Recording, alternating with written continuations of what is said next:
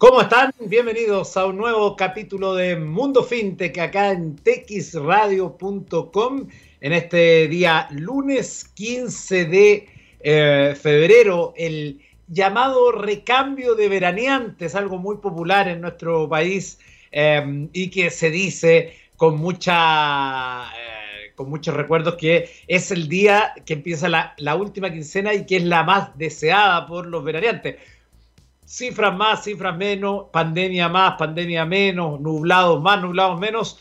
Lo real es que, de acuerdo a la información que entrega Carabineros, que en el fondo es el organismo oficial respecto a la gente que sale de Santiago, efectivamente va a salir más gente este, día, este fin de semana, incluyendo hoy lunes, a eh, los distintos balnearios que la gente que regresa. Es decir, va a haber menos gente a partir de hoy de la que había la semana pasada, que ya parecía que había bajado en las últimas eh, semanas en Santiago. Así que así comienza una segunda quincena de febrero que siempre está marcada por la fiebre festivalera, eh, que comienzan a llegar los artistas, que todo se traslada en términos mediáticos a la quinta región. Bueno, este año, como sabemos, por eh, primera vez no va a haber Festival de Viña, por lo tanto van a hacer otras cosas las que van a reemplazar este interés. En cuanto a lo que nos convenga, a lo que nos convenga a nosotros, vamos a revisar noticias que abren la semana en el mundo fintech, comenzando por una información que hoy está en el Economista de México, que habla que continúa el entusiasmo por el modelo del Open Finance en México. Se señala ahí que el retraso que ha tenido la publicación de las reglas secundarias respecto al modelo de Open Finance no ha sido un obstáculo que merme el estudio de distintos actores respecto a este tema contempla, eh, contemplado en la ley para regular las instituciones tecnológicas financieras, conocida como Ley FinTech. En entrevista, Pablo Villera, cofundador de la plataforma Belvo, indicó que el modelo de Open Finance genera buenas perspectivas en este 2021 debido al impacto que se prevé tenga para el ecosistema financiero y además por la utilidad que puede dar a las entidades financieras con el fin de mejorar su oferta de productos. Hay factores de peso estructurales que hacen que el Open Finance en México tenga sentido. Hay una alta concentración en el sector financiero y hay una insatisfacción rampante del lado de los usuarios o clientes. Es decir, hace falta innovación, democratización y nivelar el campo de juego. Algo que si usted lo leyera en Chile, le parecería que es así. Es decir, el escenario latino, eh, cosas más, cosas menos, leyes más, leyes menos, es más o menos el mismo, digamos, ¿no? El, mundo fintech está siendo muy disruptivo, muy eh, generador de nuevas iniciativas que vienen a dar respuesta a mucha población que está abandonada por los bancos, por el, mundo tradicional financiero, y es donde entonces están creciendo muchas estas, eh, estas empresas. Los datos que tendrán que compartir las instituciones son los financieros abiertos, es decir, los referentes a la ubicación de sucursales o cajeros automáticos, los agregados que es la estadística operativa de las organizaciones y los transaccionales, que es la información de los usuarios para poder ofrecerles productos más personalizados, que es una eh, un axioma del mundo fintech, ¿no? Hacer productos específicos, rápidos, dinámicos, que no pidan tantos papeles, que te presten dinero rápido, que puedas invertir en distintas modalidades, etcétera, etcétera. Expertos consideran que si bien la publicación de estas disposiciones es un avance, hace falta que la autoridad defina las reglas secundarias respecto a los datos transaccionales, que es donde existe el valor de negocio para las entidades que compartan su información. Em, y ahí además se habla de que em, el tema del Open Finance también muestra perspectivas positivas en materia de emprendedurismo ya que han surgido nuevas plataformas que buscan dar soluciones a las entidades financieras o fintechs de desarrollo. Y entonces dice, comillas, desde la perspectiva emprendedora es una de las áreas que más nos ilusiona de cara al 2021. Estamos viendo emprendimientos muy potentes. Lo que hacen estas plataformas es el desarrollo de infraestructura que facilita el Open Finance. Entonces, la oportunidad es enorme y pensar las oportunidades de mercado, de negocio, que puedan generarse a raíz de a raíz es algo increíble y permite a cualquier empresa convertirse en un actor de servicios financieros. El representante de Finovista indicó que posiblemente este tema en el sector bancario actualmente no sea prioridad, pues han sido pocas las muestras de los bancos para desarrollar plataformas robustas para la compartición de información. Obvio que es algo que eh, no le conviene a los bancos, evidentemente, y eh, se van a ir sumando y aceptando este nuevo escenario, pero con la tomándose el tiempo que, eh, que, les, que les parezca, digamos, por mientras vemos que están haciendo algunas cosas sumándose con algunas startups para poder no tener participación en este mercado creciente. Bueno, otra nota que está en entrepreneur.com hoy dice cómo las fintech están transformando el envío de remesas. Y allí entonces esta nota escrita por Sebastián Medrano, economista y experto en marketing digital, señala que mundialmente y a partir de la pandemia del COVID, las transmisores de dinero impulsados por los medios de pago digitales como las empresas de tecnología financiera o fintech eh, han aumentado y México no es la excepción. Las fintech operan como intermediarios financieros en diferentes segmentos, dentro de los cuales se encuentran soluciones de pago, incluidas las remesas. Tan solo el ingreso de divisas por remesas alcanzó un nuevo máximo histórico entre enero y octubre del 2020, con 33.564 millones de dólares, 10,4 más que el mismo periodo de 2019. Esa cantidad supera 8 mil millones de dólares el valor del superávit comercial acumulado en el mismo periodo, de acuerdo con el Banco de México. Las remesas procedentes principalmente de los migrantes mexicanos que viven en Estados Unidos representan la segunda fuente de divisas en México, después de las exportaciones automotrices, y constituyen un importante ingreso para millones de personas. Imagínense, es el segundo fuente de divisas en México después de las exportaciones automotrices. Cabe recordar que México es el tercer país que más recibe remesas en el mundo, desplazando a Filipinas, que ocupa, ocupó muchos años esa posición, y solo China e India lo superan, pero claro, tiene una población mucho, mucho mayor. Eh, ¿Cómo las fintech están transformando el envío de remesas? De acuerdo a Sebastián Medrano, especialista en temas fintech y, de, y en Alpha Credit, la startup que más capital ha levantado en México está estas empresas están captando nuevos clientes al ofrecer alternativas más prácticas, porque los usuarios pueden abrir una cuenta digital desde una aplicación, depositar dinero en ella y a través de establecimientos en Estados Unidos, una vez en su celular podrán enviar el dinero a México de manera fácil y en segundos. Además, a esto se agrega que las fintech tienen costos más bajos comparados con los métodos tradicionales de envío de remesas y algunas veces sin la necesidad de tener una cuenta bancaria para realizar la operación. Además, se señala que al ser un servicio netamente digital, las fintech pueden reducir los costos de comisiones en comparación con los métodos tradicionales. Además, por los métodos tradicionales el dinero puede tardar en pasar hasta tres días, mientras que a través de una fintech es cuestión de segundos. Parte entonces de las ventajas que tienen las fintech también en el envío de remesas, informaciones entonces que están marcando la jornada. Y de Forbes quiero destacar 30 promesas 2021. Invertir en un hotel, la fintech Monific te permite hacerlo. Obviamente que no vamos a leer las 30 promesas, pero es recomendarles esta publicación que está en Forbes México, forbes.com.mx, donde salen distintas tendencias que ellos creen que se van a marcar y en este caso, por ejemplo, en la forma que se puede invertir también para hacerlo em, en un hotel que es una forma moderna de poder eh, también eh, diversificar nuestras inversiones, diversificar en las personas que pueden destinar algo de dinero a inversión que no se hagan solo a través de las vías tradicionales que tiene la banca. Nosotros acá en el mismo programa hemos tenido múltiples formas de cómo invertir a través del crowdfunding. También esto es unas eh, otras modelos y que usted puede leer hoy en Forbes a través del crowdfunding. Bueno, nos vamos a ir a la música en Mundo Fintech, al regreso estaremos con nuestro invitado de hoy y nos vamos a ir hasta el año 1987, ahí nos vamos a encontrar con The Cult. Y en su tercer álbum de estudio, la banda que publicó con el nombre Electric tenía como primer sencillo esta que nos vamos a ir a escuchar, que es eh, White Flower. Y estamos de regreso en texradio.com. Estamos de regreso FinTech y déjeme contarle algo muy importante. Tu empresa está tomando decisiones con información de calidad y análisis rigurosos. Sabes qué opinan tus consumidores de tus productos y de la competencia En Corpa llevamos más de 30 años inspirando conocimiento en Chile y Latinoamérica. Conoce nuestros servicios de estudio de mercado e intelligence en www.corpa.cl. Un abrazo a los muchachos de Corpa que nos acompañan y nos permiten presentar Mundo FinTech. Y es momento de darle la bienvenida a nuestro invitado de hoy. Él es Claudio Castro Franco, Country Head de Geopagos en Chile. ¿Cómo estás, Claudio? Buenas tardes. Hola, Eduardo. Un gusto saludarte. ¿Cómo están? Bien, gracias. Eh, voy a apostar, ¿ah? voy a apostar por su fondo. ¿Está en teletrabajo o es a su oficina?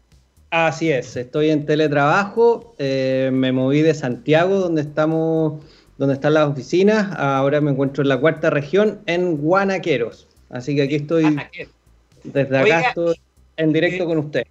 Le preguntamos siempre a todos nuestros invitados, porque aquí tratamos todos de compartir también nuestra experiencia eh, en medio de esta pandemia. Eh, ¿Y cómo ha sido esta experiencia del teletrabajo? Eh, ¿Qué cosas sacan el limpio? ¿Qué cosas se llegaron para quedarse? Em, cuáles han sido las dificultades que han enfrentado en general eh, a la hora del trabajo. Eh, mira, te quería comentar que, bueno, nuestra compañía desde hace un tiempo ya venía eh, experimentando con ciertas tareas que se podían ya realizar desde, desde la casa. Obviamente, cuando llegó toda la situación de la pandemia y nos tuvimos que encerrar, eso se profundizó mucho más. Ya, yo creo que hemos sido una compañía Obviamente somos una fintech full digital, por lo que obviamente estábamos todos muy preparados para asumir esta nueva forma de trabajar, pero también tuvimos que eh, crear y cambiar ciertos como rituales que teníamos en la compañía, muchas reuniones que antes se hacían presencial, ahora las llevamos a un ámbito, a un ámbito más online, pero, pero las reforzamos aún más, porque nos dimos cuenta que a pesar de, todo lo que estaba pasando, teníamos que acercarnos de alguna forma, en, alguna forma con todos los colaboradores que tenemos en, Geopago. Dado esto, eh, te comento, o sea, nuestros socios, que son cuatro socios que están como comprometidos en el día a día de la operación de la compañía, ellos también han participado mucho más en reuniones con cercanía a los equipos para saber cómo están. Y de verdad para saber cómo están, porque es súper importante también tener la claridad en qué situación personal se encuentran nuestros colaboradores para de ahí empezar a construir obviamente mejores productos, mejores soluciones y todo eso. Entonces también se dio como un acercamiento muy importante de, los líderes de la compañía con los distintos trabajadores. Claro, ¿no? Es importantísimo lo que tú mencionas, porque si hay algo que se pierde de alguna manera en el, teletrabajo, en el modo remoto, es que quizás eh, ese minutito que uno se cruzaba en los pasillos con gente o, que decía eh, cómo está y cómo te ha ido, el, momento previo a entrar a una reunión, una cita, son momentos que son fundamentales. Entonces, yo, resumía con, el nombre de, de, una, de una marca de café pero en el fondo es eso, es lo que tú comentas. Oye, vamos a tomarnos un café y es todo lo que tú conversas, desde el pasillo, el ascensor, la, fila en el mismo café y la vuelta, que muchas veces no son cosas relativas al, trabajo, sino cosas más como de la, de, la, vida personal de cada uno. Y que obviamente yo insisto, para mí la vida personal de, cada uno de los, de los trabajadores, de los colaboradores, es fundamental para de ahí en adelante poder, poder construir. Claro, sin ninguna duda. Bueno, Vamos a hablar de nuestro tema de hoy. Sería interesante em, que, como yo hago esta pregunta habitualmente a las personas que invito, aparte de la del teletrabajo, también les pregunto, ¿cuándo surgen sus emprendimientos, sus empresas? ¿En qué estaban? ¿Por qué llegan a esta decisión? En el caso tuyo, eh, ¿cuándo llegas a Geopagos? Eh, ¿Cuál es la relación con ella? ¿Cuándo parte este, este, este cambio? ¿Tú, ¿En qué estabas antes de esto? Mira, a ver, yo he estado relacionado a los medios de pago desde el año 2008 aproximadamente, que ahí me empecé a, eh, empecé a trabajar en, distintos emisores acá en Chile, Banco Santander, eh, en el Banco BCI también estuve trabajando con ellos y finalmente estuve en, en BBVA y luego eh, Scotiabank compró toda la operación de, de BBVA acá en Chile. Eh, partí como analista de prevención de fraude en el área de tarjeta de crédito y mi última posición fue de como gerente de producto en, en BVA y en Scotiabank.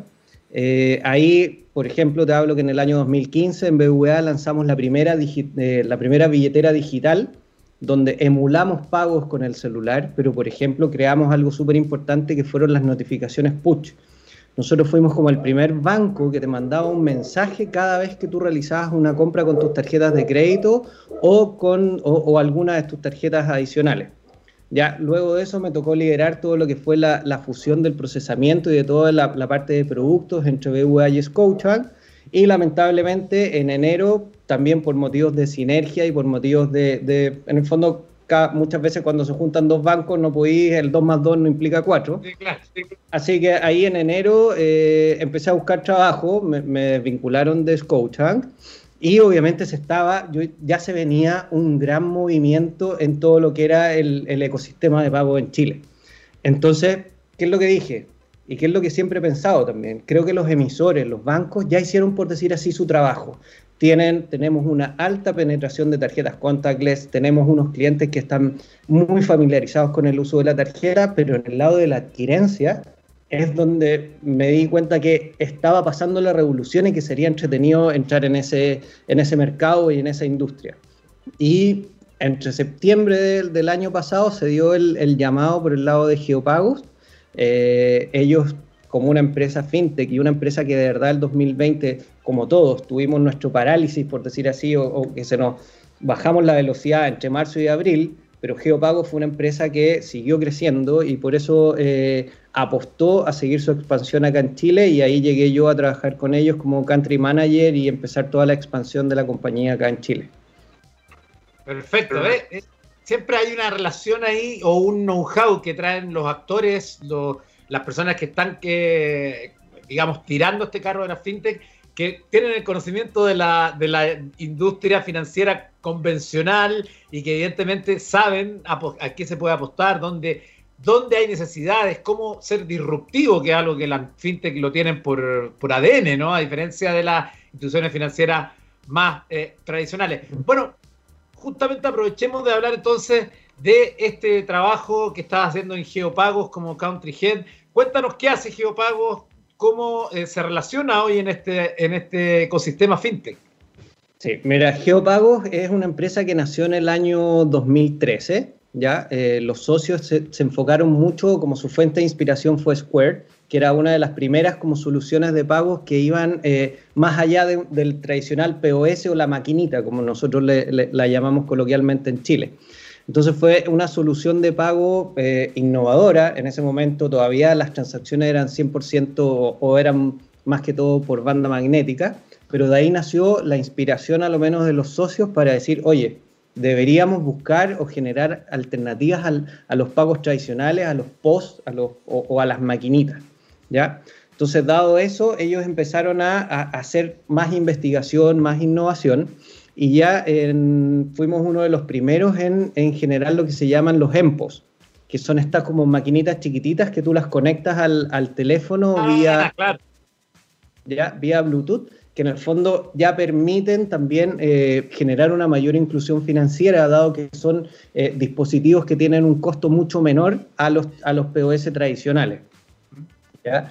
Eh, nuestro primer cliente fue Back Credomatic, que está en Centroamérica, donde los apoyamos también en todas sus soluciones de pagos digitales. Luego eh, empezamos a trabajar con Todo Pago en, Argentina. Todo Pago está relacionado a Prisma, que era uno de los principales eh, procesadores adquirentes de transacciones, y luego de eso ya empezamos a crecer en otros países de la región, como en Perú, en Bolivia y obviamente en Argentina. Ya Geopagos tiene, disculpa, Geopagos tenemos oficinas en, Perú, en Argentina, eh, estamos en México, estamos en Estados Unidos y en el 2020 ya desembarcamos acá en Chile. ¿Y cómo ha sido ese desembarco en Chile? Bien, bien, súper entretenido, súper importante. Y algo que te quería comentar. Eh, eh, te pregunto porque seguramente tú tienes todo ese, ese feedback. ¿Cuáles han sido las oportunidades, los temores, las em, ventajas, todo en un escenario que siempre tiene lados, eh, algunos más positivos y otros que tienen que ver sobre todo con el tema cultural del cambio, ¿no? Efectivamente. Mira, yo creo que lo más importante que, está pasando hoy es que se abrió la industria de la adquirencia, es decir, hay nuevos actores que, están con muchas ganas de, entrar en este negocio, eh, de dar nuevas soluciones de pagos digitales a los clientes y ahí la empresa, nuestra empresa, Geopagos, que somos una empresa de marca blanca, ¿A qué me refiero con marca blanca? Es que nosotros trabajamos con todos los actores de la industria. Tú nunca, por decir así, vas a ver una, una, una maquinita, un EMPOS o un algo que diga geopagos, porque son nuestros clientes los que brillan y nosotros les entregamos toda la tecnología para que ellos puedan eh, hacer todos sus desarrollos, sus nuevos negocios y obviamente destacando un time, to market que es muy importante cuando una industria nueva se está, se está abriendo y están entrando nuevos actores. Y eh, ¿Cómo le explicamos a la gente que quizás no conoce Geopago, que está escuchándolo por primera vez en nuestro programa, eh, de qué se trata, para quién está orientado, a quién le podría servir específicamente? Específicamente nosotros vamos a todo, a cualquier actor financiero que quiera entrar en el negocio de lo que nosotros llamamos los agregadores de pago o los PSP, es decir, eh, los actores que se encuentran antes, de los, antes que los adquirentes. Un mercado pago, un flow, eh, un Kipu, todas estas, estas como fintech, que, que, son fintech también, que les dan soluciones de pago mucho más rápidas en la implementación y que también, algo que tú comentabas en la introducción anterior, la velocidad con que a los comercios, por ejemplo, les llegan los depósitos, también son cosas que las fintech lo hacen mucho más rápido que un adquirente tradicional. Obviamente porque su estructura y su, y su capacidad de tecnología es mucho, por decir así, más liviana y permite una implementación mucho más rápida. Disculpa, Eduardo, te perdí. Solo llegué en el a cobrar. Ah, te, preguntaba, sería interesante que nos cuentes cómo es la experiencia de usuario. Es decir, desde que tú tienes este dispositivo, ¿cómo, lo, cómo se utiliza? Ya, mira, nosotros partimos de, por decíamos, podríamos decir así, de la base de un EMPOS, de estas maquinitas blancas pequeñas, que en el fondo las conectamos a, vía Bluetooth a un celular. ¿Ya? Dentro del celular tú tienes todo un catálogo con todos tus productos. Es decir, un comerciante puede meter todos sus productos dentro de este catálogo. Acá ya marcamos una primera diferencia con las soluciones tradicionales, donde la maquinita normal lo único que te permite es como una calculadora. Tú sumas un precio y después pones pagar crédito o débito. Nosotros de partida entregamos un catálogo de productos que el cliente lo puede tener en su teléfono celular y no te miento, no te miento, en tres minutos lo puedes transformar en una página web para también, para que el comercio también tenga nuevos eh, canales de venta, ¿ya? Ahora, nosotros no nos quedamos solamente en lo que es el este EMPOS. También tenemos, por ejemplo, pagos con QR, pagos eh, a través de link de pagos, eh, tenemos billeteras, tenemos botones de pago para hacer el checkout al momento de hacer una compra por la web y nuestro último producto eh, se llama Tap to Phone, que en el fondo es esto lo que permite es que cualquier dispositivo o tablet Android tú lo puedas transformar en una máquina para aceptar transacciones con tarjeta de crédito sin necesidad de un dispositivo, eh, de, un, tercer dispositivo de algo por fuera. Claro, es como que mágicamente ese dispositivo eh, se, transforma en una máquina. En el teléfono, en, en la tableta. Claro, es un software que integramos en, los teléfonos y eso ya lo transforma automáticamente en una maquinita. Entonces, Eduardo, cerrando todo este punto, tenemos eh, una omnicanalidad y podemos entregar a los clientes una distinta, una amplia gama para poder recibir pagos de distintas maneras. No solo nos quedamos con, el EMPOS, es decir, con transacciones por banda o contactless, sino que también damos la posibilidad de recibir pagos con QR, enviar link de pagos o también esto que te comentaba del Tap to Phone. Y obviamente, disculpa, y obviamente todo esto eh, con todo lo que implica el core procesador de estas transacciones. O sea, nosotros no solamente damos el dispositivo o la aceptación, sino que también apoyamos en todo el procesamiento de todas estas transacciones hasta llegar al pago final al, comercio, haciendo todos los descuentos o todas las formas de pago que, el agregador haya definido con ellos. Perfecto, estamos conversando en este capítulo de Mundo FinTech con Claudio Castro Franco, Country Head de Geopagos en Chile. Vamos a hacer una pausa musical y seguimos con esta interesante conversación. Nos vamos a ir hasta el año 1981 y ahí nos vamos a encontrar con una power ballad interpretada por Foreigner y la canción se llama Waiting for a Girl Like You, canción que se ubicó por 50 semanas en el puesto número 2 del Billboard, a pesar de que fue realmente la número 1, una polémica de las tantas que ha tenido el Billboard en los distintos años. Luego, después, en el ranking principal, la ubicaron entre los 30 de las 100 mejores canciones de todos los tiempos. Vamos con la música y volvemos a Mundo FinTech.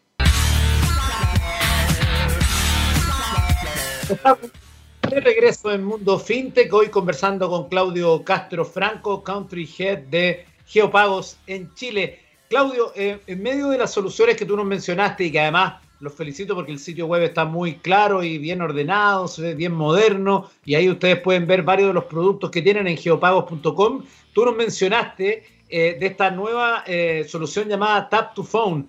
sería interesante que hagamos un doble clic ahí y hablemos de por qué la desarrollan Em, ¿Y cuál es el fin de, esta, de este complemento? Perfecto, Eduardo. Mira, como te comentaba, eh, Tap to Phone es el último producto que, lanzamos al mercado y que lo que a través de la inclusión de un software dentro de un teléfono Android, por decir así, o Huawei, eh, este se puede transformar automáticamente en un POS o en una maquinita sin la necesidad de incorporar ningún dispositivo adicional. ¿ya? Eh, ¿Qué ventajas tiene esto? Es que obviamente, eh, dada la penetración de, Android que tenemos en Chile, que es cerca de un 80% más o menos, esto permite que cualquiera de nuestros clientes que adopte esta nueva tecnología va a poder llegar a, una, masa muy grande de, comercios para que ellos rápidamente puedan empezar a, a adquirir transacciones con tarjeta de crédito. ¿ya? Geopagos es una de, las 15 empresas que está certificada dentro de un programa que se llama Visa Ready, que en el fondo estamos, eh, cumplimos ya con todas las certificaciones que, entrega Visa para que nosotros podamos ya directamente comenzar a entregar esta solución a los distintos agregadores o a los distintos adquirentes que estén presentes en, los distintos países para poder em, empezar a recibir transacciones con Tap to Phone. De hecho, te comento que ya estamos en, en Perú ya tenemos con News en Perú, eh, ya estamos trabajando con esta tecnología y de verdad nos ha ido estupendo, nos ha ido súper bien porque la facilidad y la velocidad con que puedes transformar un teléfono en una maquinita, por decir así, para recibir transacciones con tarjeta de crédito es realmente súper, súper eh, rápida y muy eficiente. Y sería bueno que le dedicáramos también una palabra al tema de la del desarrollo de software en términos de seguridad, ¿no? Porque eh, si, hay una cuestión cultural que uno observa es que hay muchas veces que a las personas les cuesta el cambio por desconocimiento, porque temen que pueda haber eh, menos seguridad que en, las soluciones tradicionales, ¿no? Eh, y, justamente si algo tienen las fintech es que son muy avanzadas en ese sentido, ¿no? Y que son permanentemente buscando ahí buenas soluciones. ¿Qué, eh, ¿por qué la gente tiene que confiar en este tipo de alternativas, por ejemplo, eh, Tap to Phone, para poder hacer esta, aparte la ventaja que tiene en términos de ahorrarte el equipo, pero en términos de ciberseguridad? Sí, Eduardo, ahí, mira, te comento. Como esto eh, lo que implica es transacciones con tarjetas de crédito, Mastercard, Visa o American Express, obviamente cualquier solución de pago tiene que cumplir con las certificaciones y con las normas de seguridad que las propias marcas eh, como que necesitan o ellos, ellos dan finalmente cada vez que, por ejemplo, nosotros colocamos un nuevo EMPOS o una nueva solución de pago, ya sea un QR o lo que, o lo que implique algo que tenga que ver con una tarjeta de crédito, las marcas sí o sí pasan por un, un proceso de certificación de estas soluciones. ¿Ya? Y la certificación de estas soluciones no solo implica el hecho de que la compra efectivamente se realice o que si en el fondo dice un rechazo sea un rechazo que está bien hecho, obviamente ellos también velan por toda la seguridad eh, del ecosistema y de esta transacción. ¿ya? De nuevo, acá en ningún momento, por ejemplo, al momento de hacer el, tap to phone, de ir a comprar con, nuestro, con nuestra solución en un teléfono, el PIN, por decir así, no queda registrado en, el teléfono del, vendedor, el PIN viaja encriptado eh, durante toda la transacción y de hecho, te comento, ni siquiera los bancos tienen el PIN, por decir así, en claro. Si mi clave es 1, 2, 3, 4, el banco lo que tiene en sus sistemas de seguridad es un alfa, J, gato, asterisco, asterisco 8, por ejemplo, ¿ya? Porque hay procesos de seguridad eh, que, las marcas obligan a que todos los emisores, las fintech, a que todos los adquirentes deban cumplir. Entonces, cualquier solución de pago que implique que va a ser una transacción con una tarjeta de crédito, Visa, Mastercard o American Express, cumple con absolutamente todas las medidas de seguridad a nivel mundial que son requeridas acá en Chile. Es decir, de nuevo, una transacción en un EMPOS o en un Tap to Phone es mucho más segura o es igual de segura que una transacción en un POS tradicional. Perfecto, ahí está entonces eh, esta nueva solución, una súper buena alternativa. A mí me ha tocado ver varias ya eh, en el mercado que están circulando, así que una buena forma de acercarse a estas nuevas formas de pago. ¿Cuál es la invitación final para la despedida? ¿Dónde invitamos a la gente, Claudio? Bueno, Eduardo, tú ya lo comentaste en nuestra página web geopagos.com, donde pueden encontrar eh, un detalle un poco más eh, profundo de lo que son nuestras nuestras soluciones, nuestras alternativas de pago, eh, nuestras soluciones de pago físico, de pagos no presenciales y obviamente todo lo que, lo que tiene que ver con el procesamiento de todas estas transacciones. Ahí pueden encontrar toda la información necesaria, obviamente nos podemos poner, poner en contacto con ustedes. Eh, yo tengo todo un equipo que me apoya al momento que tenemos que hacer presentaciones con los clientes, tengo mi equipo de producto que está basado en Argentina, donde en el fondo ponemos a disposición de cualquier cliente eh, directamente nuestros expertos quienes crearon las soluciones y quienes trabajan en ellas. Es decir, acá yo soy el contacto, pero obviamente es muy importante que tengan un conocimiento técnico, tanto como comercial como técnico de nuestras soluciones.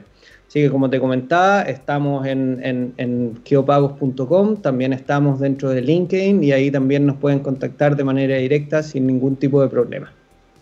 Perfecto. Ahí está la invitación entonces a conocer más de Geopagos, especialmente para las pymes, para los que se están digitalizando, para los que están emprendiendo una gran, gran solución. Gracias Claudio Castro Franco, Country Head de Geopagos en Chile. Eh, que estén muy bien. Un abrazo.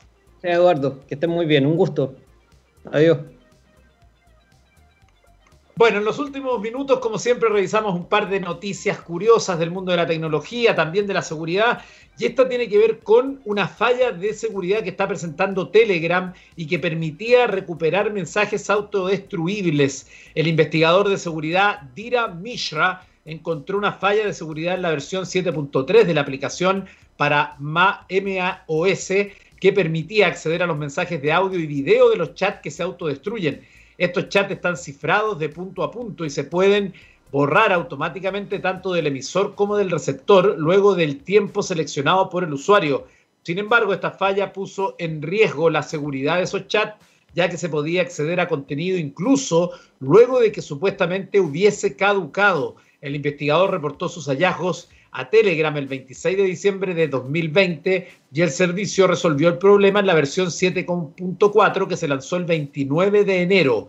Por otra parte, Mishra también identificó una segunda vulnerabilidad en la aplicación de Mac para Telegram que almacenaba las contraseñas locales en texto plano en un archivo JSON ubicado en la carpeta usuarios, username, library, group containers y ahí sigue en unas varias más que usted la puede ver en infobae.com en la sección de tecnología de hoy. Mishra recibió 3.000 euros por informar las dos fallas como parte de su programa de recompensa por errores. Las compañías suelen lanzar este tipo de iniciativas para alentar a que se encuentren errores con el objetivo de optimizar la seguridad de sus productos. Cabe recordar que a diferencia de Signal o WhatsApp, las conversaciones en Telegram no están encriptadas de un extremo a otro por default, a menos que los usuarios habiliten los chats secretos que mantiene los datos cifrados, incluido en los servidores de Telegram.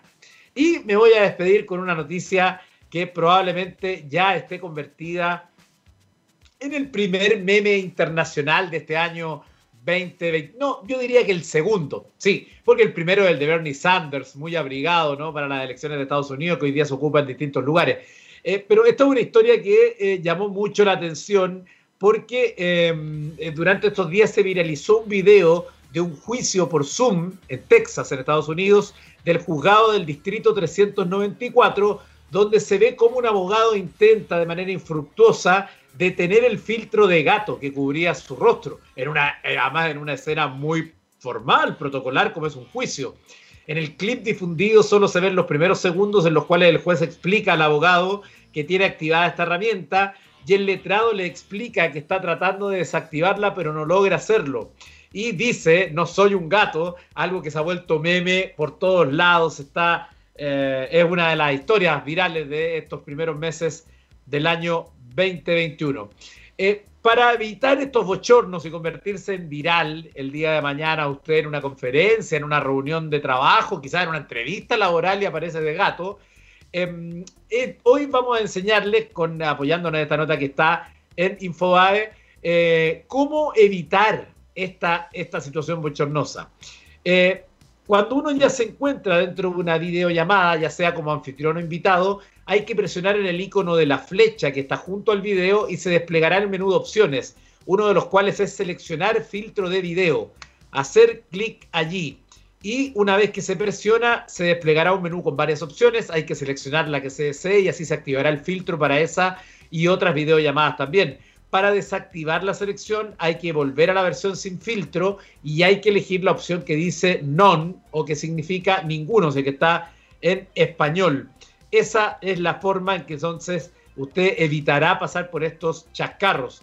Zoom también permite añadir filtros virtuales, tal como se ve en la segunda solapa, que es cuando uno le agrega un fondo, ¿no? Eh, y que eh, tiene eh, bastante lúdicos, aunque no son del todo muy bien resueltos en términos porque tiene que ver mucho con la composición de la imagen prioritaria, que es usted moviéndose y la imagen de atrás. Em, dentro de este apartado se puede elegir cambiar el color de las cejas y los labios, así como también sumar diferentes tipos de barbas al rostro. En el margen superior, si se tilda la opción aplicar a todas futuras reuniones, quiere decir que salvo que se desactive, la selección indicada se verá en todas las llamadas que se realicen. Y eso es probablemente lo que le pasó a este abogado que se ha vuelto viral con sus filtros de Zoom. Así que ya lo sabe, a cuidarse de esas cosas. Y con esa recomendación del tío Edu, llegamos al final de este capítulo de Mundo Fintech acá en TX Radio. Agradecer a Corpa que presenta nuestro programa y nos vamos a despedir hoy con una Power Ballad del año 1984. Purple Rain, esta canción que conjugaba estilos del rock, el pop y el gospel y que fue compuesta por Prince y su banda The Revolution. Llegamos al fin. Que esté muy bien, cuídense y sigan en la sintonía de txradio.com.